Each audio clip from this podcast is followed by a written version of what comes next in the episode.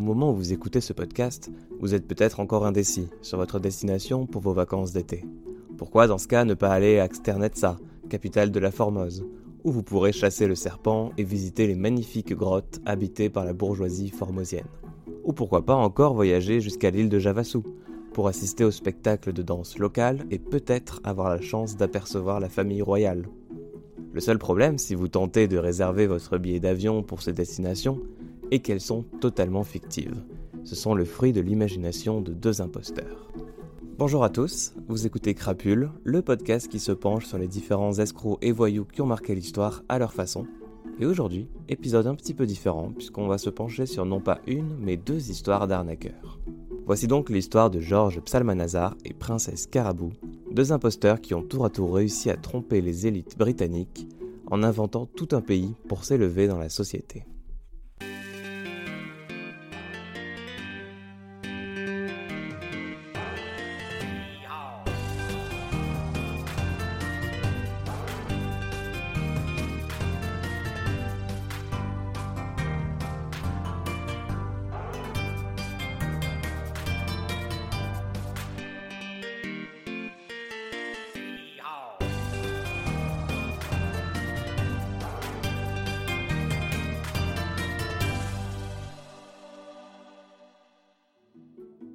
On est au début du XVIIIe siècle, et l'exploration du monde par les Européens est encore loin d'être achevée. Il reste encore beaucoup de zones inconnues sur les cartes, et certains pays difficiles d'accès, ou fermés aux étrangers, restent encore très mystérieux. Notamment en Asie, où les Européens cherchent tant bien que mal à s'implanter pour exploiter ces richesses, surtout en Inde et en Chine. Les récits des voyageurs qui arrivent à s'aventurer dans ces contrées lointaines constituent donc une source inestimable d'informations pour les cartographes, les commerçants, les encyclopédistes, mais aussi pour le grand public. Parce que les Occidentaux sont fascinés par les histoires de ces civilisations qui sont pleines de mystères et d'exotisme, et où on cherche à découvrir une autre humanité, souvent extravagante et riche en curiosité. Parmi ces pays encore mystérieux pour la société européenne, on trouve l'île de Formose, qu'on connaît aujourd'hui sous le nom de Taïwan. Repérée au XVIe siècle par les Portugais, qui la baptiseront Ilha Formosa, qu'on peut traduire littéralement par Belle Île, elle reste au début du XVIIIe siècle encore fort mal connue. Après avoir fait l'objet de plusieurs tentatives de colonisation espagnole et hollandaise, l'île se retrouve officiellement annexée par l'Empire chinois en 1683 et les étrangers et missionnaires européens y sont strictement interdits de séjour. Heureusement, pour combler ce manque de connaissances, l'Europe pouvait compter sur Georges Psalmanazar. On sait très peu de choses sur la vraie histoire de Georges Psalmanazar, pas même son vrai nom, qu'il a gardé secret jusqu'à la fin de sa vie. On suppose aujourd'hui qu'il est né de parents catholiques dans le sud de la France, dans les années 1680. Il y a suivi des études dans un collège de jésuites où il développe un don pour les langues et devient un latiniste et helléniste confirmé. Mais il abandonnera son parcours scolaire vers l'âge de 15 ans parce que ses études l'ennuient et il décide plutôt de partir à l'aventure. Et pour voyager pas cher, il tente de se faire passer pour un Irlandais catholique persécuté dans son propre pays et en pèlerinage vers Rome, attirant ainsi la charité et l'aide des personnes qu'il rencontre. Sauf que dès qu'il rencontrait des gens qui connaissaient mieux l'Irlande que lui, sa supercherie était vite découverte. Il lui fallait donc un déguisement plus exotique, plus lointain et surtout plus difficile à percer à jour. Il devient donc un païen japonais. Pour donner de la véracité à son nouveau rôle, il prend des habitudes exotiques, comme manger de la viande crue ou dormir en se tenant droit sur une chaise. Les années passent, Psalmanazar continue son voyage à travers les principautés allemandes et étoffe peu à peu sa nouvelle identité. Il va changer de patrie d'origine, la déplaçant du Japon jusqu'à l'île beaucoup moins connue de Formose. Il commence à créer tout un tas de coutumes autour de son nouveau pays et se met même à parler une langue de son invention. Il arrive comme ça jusqu'en Hollande où il rencontre un prêtre anglican Alexander Innes, qui servait comme chapelain dans un régiment écossais. Il va dire donc à ce prêtre qu'il est un habitant de Formose, qui a été enlevé de son pays par un jésuite nommé le père de Rode d'Avignon. Ce jésuite l'aurait amené jusqu'à Avignon et aurait fait pression sur lui pour qu'il se convertisse au catholicisme. Après avoir résisté à cette conversion forcée, il fut jeté en prison et il a réussi à s'échapper et fuir jusqu'en Hollande.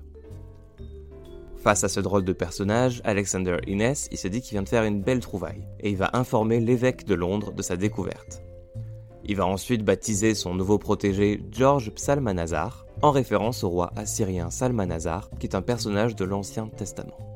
Arrivé à Londres en 1703, George est reçu par l'évêque Henry Compton, à qui il offre une Bible traduite en formosan. Il devient immédiatement la nouvelle attraction de la capitale. L'histoire de cet étranger venu de si loin et aux habitudes si exotiques se répand très vite dans la ville, et George développe rapidement sa notoriété. Et si l'histoire de George plaît autant aux Anglais, c'est pas seulement dû à ses manières et à ses vêtements exotiques, mais c'est aussi car elle joue sur le sentiment religieux anti-catholique et anti-jésuite qui prévaut alors en Grande-Bretagne au début du XVIIIe siècle. Puisque, pour rappel, son histoire repose sur l'enlèvement de George par de méchants jésuites qui l'ont amené en France et où il a héroïquement refusé de devenir catholique. Psalmanazar va d'ailleurs profiter de ce biais et se déclare désormais comme protestant et pratiquant de l'anglicanisme. Les nobles et les riches marchands vont alors l'inviter à leur table, où il va les régaler en parlant dans sa langue inventée, tout en ingurgitant des bouchées de viande crue. En tant que protégé de l'évêque de Londres, Georges Psalmanazar a accès à de précieuses ressources culturelles qui lui offrent une vie plutôt agréable. Et après avoir épaté Londres avec ses histoires insolites, ses coutumes et son accent farfelu, le public en redemande davantage et veut en savoir plus sur son pays natal. Il va alors rédiger en l'espace de deux mois un volume de 288 pages intitulé Description historique et géographique de Formose, île vassale de l'empereur du Japon. Dans ce livre, il décrit la population, le régime politique, les mœurs, la langue, la religion de Formose, et ce livre sera publié en février 1704. L'ouvrage, qui est dédié à l'évêque de Londres, va connaître un succès instantané, et va être très rapidement réédité et traduit en français, en hollandais et en allemand. Qu'est-ce qu'on trouve dans ce livre? Ben, On trouve absolument tout, de l'histoire à la culture en passant par la gastronomie et la politique de Formose. Par exemple, on y apprend que l'année formosane est divisée en 10 mois, Dig, Damen, Analmem jusqu'à Turbam. Les peuples primitifs de cette île adoraient à l'origine le soleil, la lune et les dix étoiles, et tous les matins ils s'aspergeaient de l'eau sur le front à cinq reprises avant de monter sur le toit de leur maison pour adorer le soleil.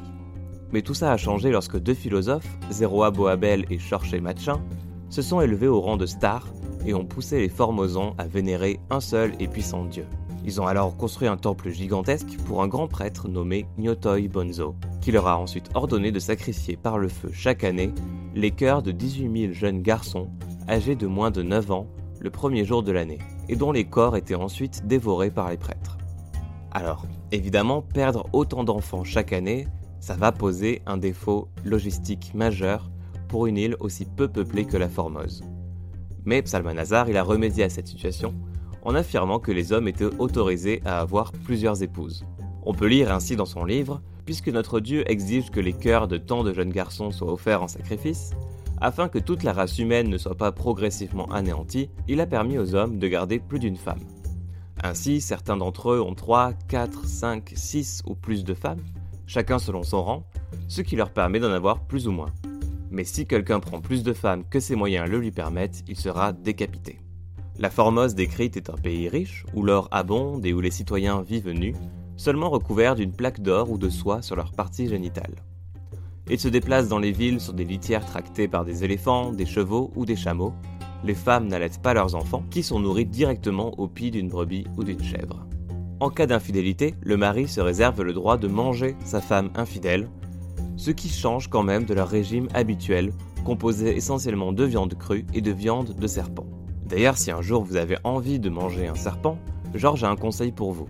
On peut lire notamment Avant de manger les serpents, les Formosiens prennent soin d'en extraire tout le poison, ce qu'ils font de cette façon. Ils les prennent de leur vivant et les battent avec des bâtons jusqu'à ce qu'ils soient très en colère. Et quand ils sont dans cette furieuse passion, tout le venin qui était dans leur corps monte à la tête, qui est alors coupé. Il ne reste plus de poison dans le corps, qui peut donc être mangé sans danger. Et parmi les éléments les plus convaincants de son livre, on trouve la transcription de la fausse langue du Formose. L'alphabet formosan est composé de 20 lettres qui s'écrivent de droite à gauche. Et il s'agit en vérité d'un gros mélange d'hébreu, de grec et de choses complètement inventées par Georges Psalmanazar. Et si son escroquerie a si bien fonctionné, c'est parce qu'il a réussi à l'adapter à un public anglican prédisposé à haïr l'Église catholique en raison des tensions entre protestantisme et catholicisme. Dans son livre, il condamne d'ailleurs fermement les jésuites, qu'il accuse de venir en Asie orientale uniquement pour voler les richesses des pays visités et pour s'imposer comme arbitre de l'univers. Mais si son ouvrage est un succès, de nombreuses personnes commencent à douter de son histoire. Plusieurs scientifiques crient au mensonge et opposent les récits de Psalmanazar à ceux de Georges Candidius, qui est un missionnaire hollandais qui a vécu 10 ans à Formose, et dont les récits sont évidemment en totale contradiction avec ceux de Psalmanazar. Sauf que Georges Candidius, il était jésuite, et donc sa parole avait très peu de valeur aux yeux du grand public de Psalmanazar et de ses partisans. Et aussi, Psalmanazar était peut-être un sauvage, mais au moins il n'était pas menaçant, il avait la peau claire, il parlait couramment anglais, il assistait au service religieux anglican et détestait les catholiques. Il avait donc tout pour plaire. Après la publication de son livre, l'auteur a été d'ailleurs invité à faire un cours sur la culture et la langue de Formose devant plusieurs sociétés savantes, et on proposa même de lui confier un cours à l'université d'Oxford. Il se fait notamment inviter à la Royal Society. La Royal Society, c'est une institution fondée en 1660, à laquelle de nombreux savants ont siégé, comme Isaac Newton, John Wallis ou plus récemment Stephen Hawking. Avec sa devise Nullius in verba, ne croire personne sur parole, la société remplit un certain nombre de rôles, comme promouvoir la science et ses bienfaits, fournir des conseils scientifiques pour la politique, encourager la coopération internationale, l'éducation et l'engagement public. Et donc un soir, George figure à l'ordre du jour des discussions de la Royal Society, entre le fromage et le dessert, et après un débat houleux sur les pénis d'opossum. Sauf que George, autour de cette table, il a surtout des détracteurs, qui ne croient pas un mot de son histoire. Parmi ces détracteurs, on compte surtout l'astronome Edmond Halley et le jésuite français Jean de Fontanet, qui revient tout juste d'un long séjour en Chine. Donc George, après s'être levé pour raconter son histoire, se retrouve confronté par Edmond et Jean. Mais il arrive à avoir une explication pour chaque objection. Par exemple, on lui demande pourquoi Psalmanazar a la peau si claire. Psalmanazar va alors raconter une histoire élaborée sur la façon dont les classes supérieures de Formose vivent dans des grottes sous terre, qui gardent leur peau froide et blanche, et sont aérées grâce à des cheminées. L'astronome Edmond va alors rebondir aussitôt en lui demandant si le soleil brille directement dans les cheminées de son pays pour illuminer les grottes. Ce à quoi Georges répond non, et là l'astronome pense avoir trouvé un moyen de déstabiliser Georges, et lui dit mais pourtant il devrait, puisque l'île se trouve sous les tropiques, donc le soleil passe directement au-dessus et devrait éclairer droit dans les cheminées. Ce qui est un très bon point, convient Georges. Sauf que les cheminées du Formosan ont la forme d'un tire-bouchon. La lumière du soleil n'arrive donc jamais au fond. C'est ensuite le tour du père Jean de Fontenay d'essayer un petit peu de, tiquer euh, Georges, et va lui dire Vous êtes un imposteur, monsieur Psalmanazar, puisque la Formose est une province de Chine et non du Japon, comme vous l'affirmez. Georges répond qu'il se trompe et lui demande s'il y a d'autres façons dont les gens se réfèrent à Formose. Fontenay lui répond que oui, parfois on l'appelle aussi Taïwan. Georges lui répond alors que dans ce cas il s'agit d'une autre île colonisée par les Anglais, parce que les Chinois appelaient Formose Pakando et les indigènes comme lui l'appelaient Gadavia. Ce à quoi Fontenay répond que Pak n'était même pas un mot chinois, mais trop tard, la discussion était passée à autre chose. Georges ressort de son dîner de la Royal Society un petit peu victorieux, sauf que les critiques à son égard continuent de s'amplifier dans les semaines qui suivent, ce qui a d'ailleurs incité un groupe de ses partisans à publier en 1710 un ouvrage réfutant toutes les différentes objections contre son histoire. Mais les critiques sont de plus en plus nombreuses et l'effet de mode autour de Georges se dissipe. Psalmanazar va donc passer de petits boulots à d'autres, comme la commercialisation de porcelaine et d'éventails. Il va aussi donner des cours de latin et se spécialise dans l'histoire ancienne. Il contribue notamment à la monumentale Universal History from the Earliest Account of Time to the Present, éditée à partir de 1736, et dans laquelle il admet que Psalmanazar était un menteur et a assuré au lecteur qu'une confession complète serait publiée après sa mort. Il meurt en 1763 et à sa mort est publiée sa biographie, écrite à partir d'un manuscrit retrouvé dans son bureau. L'ouvrage s'intitule Mémoire de 4 étoiles, communément connu sous le nom de Georges Psalmanazar, un natif réputé de Formose. Dans le titre même de l'ouvrage, le véritable nom de Georges n'est pas dévoilé, il est remplacé par quatre astérisques. Ses mémoires commencent par Les dernières volontés et le testament de moi, une pauvre créature pécheresse et sans valeur. Il est décrit que son espoir pour le livre est de défaire autant qu'il est en mon pouvoir tous les méfaits que j'ai commis. Et donc ses mémoires omettent de dévoiler son nom réel, qui reste inconnu, mais ils contiennent une abondance de détails sur sa jeunesse et sur la façon dont il a mené ses impostures. Voici donc comment Georges Psalmanazar aura réussi à tromper l'élite anglaise au moins quelque temps avec son faux pays, et a écrit tout de même un des ouvrages les plus édités de l'époque. L'ouvrage a d'ailleurs été numérisé par 18th Century Collection Online. Vous pouvez donc le lire entièrement en ligne, je vous mettrai le lien dans les notes euh, de l'épisode. Ce que je vous recommande d'ailleurs de faire, d'aller chercher le sommaire et vous balader de partie en partie, parce que c'est assez impressionnant, mine de rien, tout ce que George a pu créer autour de cet univers complètement fictif, et qui a l'air tout de même un petit peu, un petit peu crédible. Et il est temps de passer à la seconde histoire de cet épisode, l'histoire de la princesse Carabou.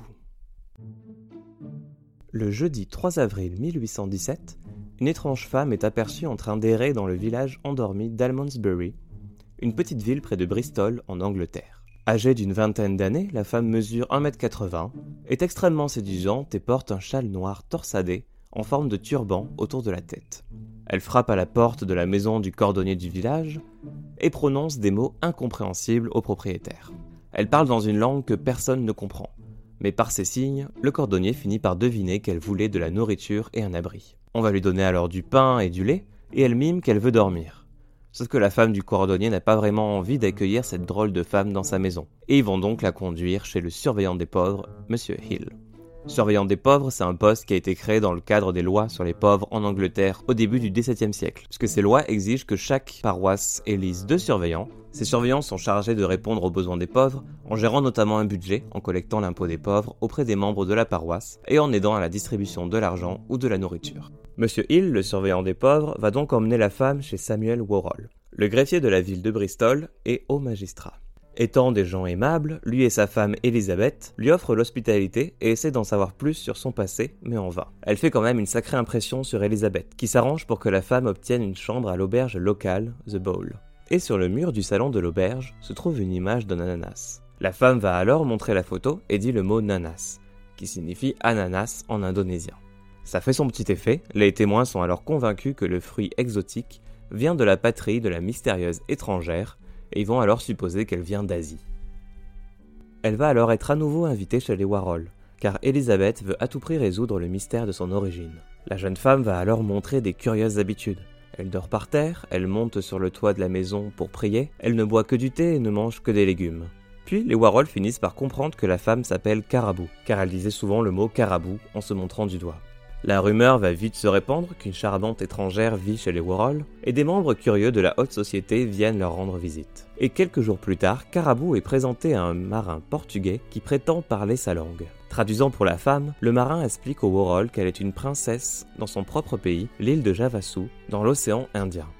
Elle a été enlevée sur son île natale par des pirates, et après un long et pénible voyage, elle a réussi à s'échapper en sautant par-dessus bord dans le canal de Bristol et en nageant jusqu'à la côte. Carabou devient donc la princesse Carabou. Alors lorsque les Warhol apprennent que Carabou est en fait une royauté étrangère, ils vont immédiatement annoncer sa présence aux journaux et bientôt toute l'Angleterre apprend l'existence de la princesse Carabou. Pendant les semaines qui suivent, la princesse va vivre sa vie dans un style grandiose, passant ses journées à danser de manière exotique pour les amis du magistrat, à faire de l'escrime, à utiliser un arc et des flèches, à grimper aux arbres, à prier son dieu Allah et à divertir les nombreux visiteurs qui viennent la voir nager nue dans le lac lorsqu'elle est seule. Dernier comportement qui lui a valu une énorme notoriété. Et les Warhol, quant à eux, ils sont très contents de la renommée qu'elle leur apporte. Devenue une sorte de célébrité, Princesse Carabou fait même peindre son portrait et va organiser un bal en son honneur. Mais cependant, la vie de royauté sera de courte durée pour Carabou. Monsieur Warhol, qui à l'inverse de sa femme est toujours resté assez sceptique sur Carabou, avait envoyé des écritures de la princesse à l'université d'Oxford pour la faire examiner par des linguistes, qui lui ont répondu que c'était tout simplement un langage de charlatan. Et sa supercherie prend définitivement fin quand une femme du nom de Madame Neal reconnaît une description de Carabou imprimée dans le journal. Elle va révéler au Warhol que Carabou était en fait employée comme servante dans sa maison six mois plus tôt, où elle jouait notamment avec ses enfants en parlant une langue étrange qu'elle avait inventée. Son vrai nom était Mary Baker, fille de cordonnier. Après trois mois de vie de princesse, Carabou a bien été obligée d'admettre qu'elle avait trompé les Warhol. Et la raison pour laquelle Mary Baker a choisi d'assumer l'identité de la princesse Carabou est pas tout à fait claire. Elle avait remarqué quand même qu'en se faisant passer pour une étrangère exotique, elle pouvait plus facilement obtenir de la sympathie et de l'aide lors de ses déplacements sur la route, et c'est comme ça que commence son imposture, jusqu'à dégénérer et devenir carrément une princesse indonésienne. Sauf qu'une fois son imposture révélée, elle devient un symbole d'un changement culturel bien plus puissant, l'effondrement du pouvoir de l'aristocratie anglaise. Jusqu'alors, Napoléon était le symbole le plus puissant du défi auquel étaient confrontées les aristocraties européennes, et comme Napoléon, la princesse Carabou était une représentante des classes inférieures qui grâce à ses seuls talents a réussi à défier et tromper les classes supérieures. La presse britannique va alors raconter comment Mary Baker a réussi à tromper les aristocrates anglais en faisant appel à leur propre vanité et à leur cupidité. Mary Baker va finalement partir pour l'Amérique avec l'aide financière d'Elizabeth Warhol qui n'était pas vraiment du genre rancunière. Il se raconterait qu'en chemin pour les États-Unis, son bateau se serait posé près de l'île Sainte-Hélène où Marie rencontre justement Napoléon qui l'aurait même demandé en mariage, ce qu'elle refusa. Après 7 ans en Amérique, elle retourne en Angleterre où elle donne des représentations publiques déguisées en princesse Carabou. Mais au fur et à mesure que le souvenir populaire de son histoire s'estompe, elle gagne sa vie en vendant des sangsues à l'hôpital de Bristol, jusqu'à sa mort le 4 janvier 1865. Et si Mary Baker n'a pas été la première imposteur à tromper la haute société anglaise, elle a été l'une des plus prospères. Et comment justement a-t-elle réussi à maintenir le canular pendant trois mois durant? Bah, elle profitait du fait que les gens en fait étaient persuadés qu'elle ne comprenait pas l'anglais. Et donc devant elle, les gens n'hésitaient pas à étaler leur science, à dire ce qu'ils pensaient d'elle, de son histoire ou des théories qu'ils avaient à son sujet. Plus de savants et de curieux venaient la voir, plus elle pouvait étoffer et adapter son rôle pour les convaincre. Et quant au mystérieux marin portugais qui a rencontré Carabou et qui a traduit sa langue, on ne sait pas vraiment qui c'était. S'il faisait partie de l'imposture, s'il a essayé lui aussi d'en tirer profit, aujourd'hui on n'a pas encore de réponse exacte sur ce marin. L'histoire de la princesse Carabou a inspiré de nombreux romans, pièces de théâtre, bandes dessinées et même un film sorti en 94 où Carabou est interprété par Phoebe Cates. Le film est sympathique, hein, je vous le recommande si vous voulez en savoir plus sur l'histoire. C'est évidemment un petit peu romancé, hein, il y, a, des ajouts qui ont été faits sur la véritable histoire, mais ça permet aussi de s'imaginer en fait comment on peut tenir aussi longtemps le rôle d'une princesse fictive. Et en 2006, une plaque commémorant la vie de la princesse Carabou a été dévoilée au numéro 11 de Princess Street à Bristol, où Marie a vécu les 11 dernières années de sa vie. J'espère que cet épisode de Crapule vous a plu. Aujourd'hui, j'ai essayé de faire un petit peu différemment en faisant voilà deux profils liés thématiquement. Je vous mets les sources comme d'habitude dans la description de cet épisode. Si vous voulez être informé des prochains épisodes de Crapule, je vous invite à suivre le podcast sur Twitter à Crapule Studio. Et quant à moi, je vous dis à très bientôt pour un prochain épisode.